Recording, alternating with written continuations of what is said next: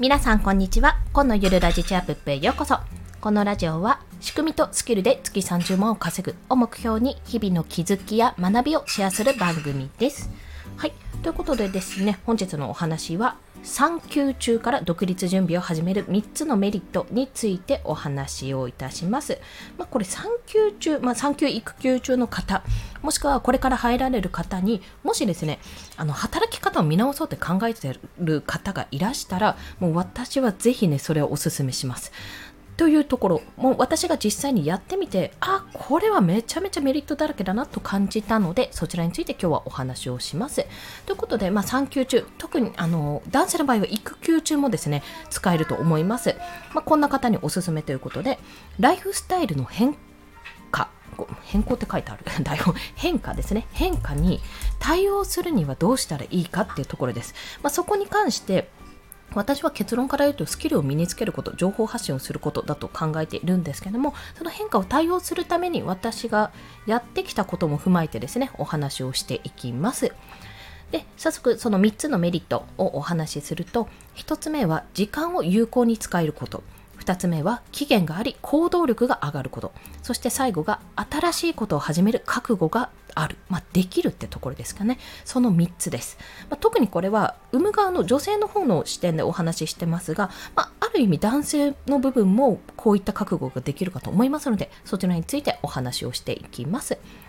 まずですね、最初、時間を有効に使えるってところなんですけども、まあ、産休、育休っていうのは基本的に仕事をしなくて良い状態なので、まあ、時間っていうものが今まで仕事をされてきた分、余るんですよ。それはまあ上の子がいる状態であっても、まあ、基本的にはね、その仕事をしていた部分ががごごん？がっぽりじゃない？ごっそりです。ごっそり抜けるのでそういった部分で自由時間が増えるっていう認識であるかと思います。ただあのこれは仕事中にとかあのその産休中に産休中か産前産後休暇なので産前の方の産休の間には、まあ、やっておかなきゃいけないことはいろいろあるんです、まあ、検診も週に1回になったりあとは入院準備ですね。とかそれこそ入院中に家の中でやってもらわなきゃいけないこととか、まあ、そういったことの、ね、手配も必要になってくるのであと産後赤ちゃんを迎え入れる準備っていうのも必要ですし、まあ、各手続きとかもあるのでそういった準備を、ね、事前にやっておくことはやっぱり必要です、まあ、そういったことで休暇を使うのはもちろんなんですけどもそれ以外にやっぱりそういった準備をもうすでに行っといて自分でできることに時間を当てていただきたい。というのは私が何をやったかっていうと私はですね、まあ、産休に入る前に1回キャリアカウンセリングを受けたんですよ。まあ、それがきっかけで産休に入ってから行動したんですけども、まあ、産休に入る前にそのオンラインキャリアカウンセリングを受けてみて、まあ、そこから働き方の多様性、まあ、いろんな働き方があるってことを知ったので、まあ、ツイッターを始めて本当ちょうど去年の今頃ですね9月のね本当敬老の日あたりだったんですよでそこでえっと、ツイッターを始めて、まあ、ちょっとしたあの相談乗りますサービスとかもやってみて全然応募なかったんですけどで実際に産休に入ることになった段階でまあ、それまでの間にセミナーとかもいろいろねオンラインセミナーとかイベントとかもいろいろ登壇じゃないの受けてた方です。受講してなおかつやったことといえば音声配信と Kindle 書籍の出版だったんです。そのちょうどね12月だったんですけどもその時は。それをまずやりました。もうとりあえず自分のコンテンツを作るってところから始めてみました。でこういうのも結局 Kindle 書籍出版なんて音声配信ぐらいだったらもしかするとあの仕事しながらできたかもしれないですけど Kindle 書籍の出版なんて絶対できないんですよ。あれ本当に時間がかかるしあのまとまった時間が欲しいしなんなら子供がいない時間帯で自分が自由に動ける時間じゃないとできなかったわけなんでこれに関しては、まあ、あの正直保育園以外のところでもお世話になった部分はあったんですけども あの遊びに行ってもらったりね、まあ、そんなこともあって作れたものだったんですね。このような形で、やっぱり産休、産前、特に産前ですね、産後はもう何が起こるか分かんないので、もちろん産前も何が起こるか分かんないんですよ。でも、有効的にこの時間を使おうと考えたら、やっぱり準備はもうパパーって終わらせるし、何、何をしなきゃいけないかっていうのを優先順位をつけてできるはずなんですね。なので、この、あの今まで仕事に当てていた部分を有効に使う。これがめちゃめちゃメリット。まあ一番のメリットですよね。はい。そして2つが2つ目が期限があり行動力が上がると。期限が決まるとね基本的に行動力って上がるんですよ。あこの日までにやんなきゃって。締め切りがあるとそれに向かってやっぱ走り出すじゃないですか。どんなにダラダラしてもやばいやんなきゃいけないって2鉄だみたいな3鉄だみたいな感じで、まあ、その期限に合わせようとしますよね。というような形で私の場合は出産日までにやりたいことをやるっていうところだったんですがまあ、出産予定日っていうのもあるけども正直いつ生まれてもおかしくないわけなんですよ産休中って臨月に入りますし。って考えたらいつこの陣痛が来るか分かんないってことを考えてやっぱりもうすぐにすぐにもう毎日毎日がもう早くやろう早くやろうって思ってやっぱいろんなことを行動力がすごい増したんですよね。いろいろやろうこれもやろうあれもやろうって当時ね1月今年の1月ぐらいだったんですけど3000で当時クラブハウスが上陸してうわーってブームになった時にもガンガンもうあのアカウント作れてよしやるぞってなってもうめっちゃね産む前日か前々日ぐらいにもうずっと話してみたかったすごいあのインフルエンサーの方とかとお話できましたしこのクラブハウスの波にも乗れたのですごいねそれはいい体験でした。ワードプレスもね作ったんですよ。確かね作ったんだ。作ったまあやり直したんですけど結局は。でも作ることできましたしちょうどその時に P ラボ、今はなきですけど、ポッドキャストラボ、通称 P ラボにも入ったし、なんかいろいろね、めちゃめちゃやってました。あ、オンライン視聴の修行をしようってことで、クラウドワークスで案件も3つぐらいやりましたし、まあそれはタスクと Kindle 表紙だったんですけども、そんな時間はかからずできたんですよ。そんな形でやっぱ期限があることによってもうここまでにやらなきゃ今しかないって気持ちが働いてやっぱりねそこで行動力が上がります、まあ、という意味でもやっぱり産休中から独立準備を始めるのはおすすめです。そして最後は新しいことを始める覚悟があるってこと。これちょっと2つ目の期限があるってところにもつながるんですけどもやっぱりあの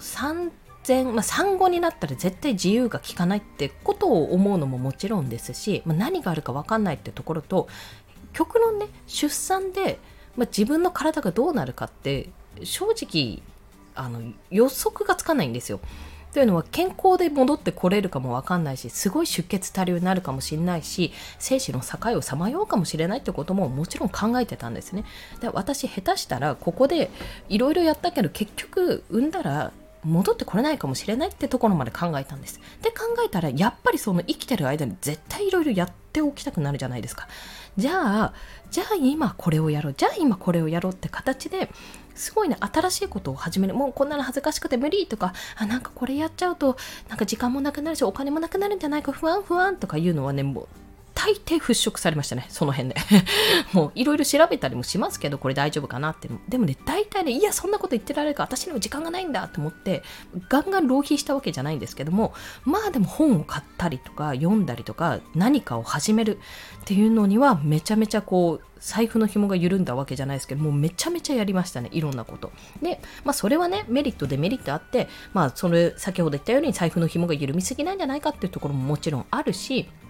新しいことばっかり始めてせっかくつながれたのに結局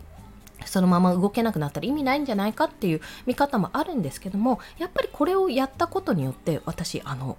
ネットの中でネットそうですね SNS とかそれこそオンラインサロンとかでつながりを得られたことがめちゃめちゃ大きかったんですよここ。というのは産後ですね、まあ、あのもちろん職場の方たちにも出産報告とかしましたけどもやっぱり現在つながっていないあの実際に一緒の職場で働いていないってなるとやっぱつながりは薄れていっちゃうんですよね。っていう時に SNS で、まあ、自分が行動して何かしらいろいろやってるってところでつながってる方とは、まあ、職場とかじゃないけどもやっぱりそこではつながっているからこそあ私大丈夫なの孤独じゃないんだなってことを感じることもできました、まあ、そんな形で新しいことを始める覚悟ももちろんできるしなおかつ自分の、まあ、居場所っていうとあれなんですけども孤独感をなくすためにも音声配信をしたりね声に出すことでストレス発散しますから本当に。とかあとは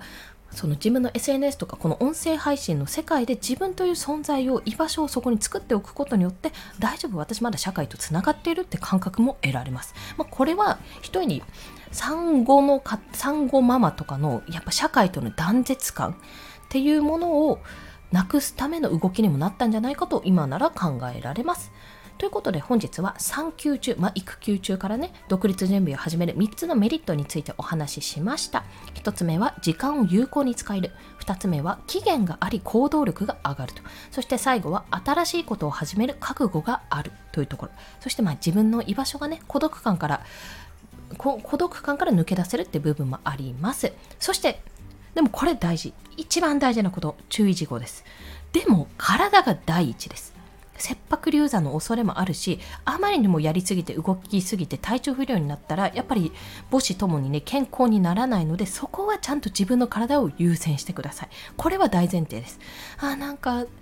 あ入院にすぐ切迫流産で入院になっちゃった。なんかいろいろやりたかったのにってね後悔したりあ嫌だな嫌だなって思う方ももしかすると出てくるかもしれません。そういった方もいらっしゃると思うんですけどもそれは今は自分と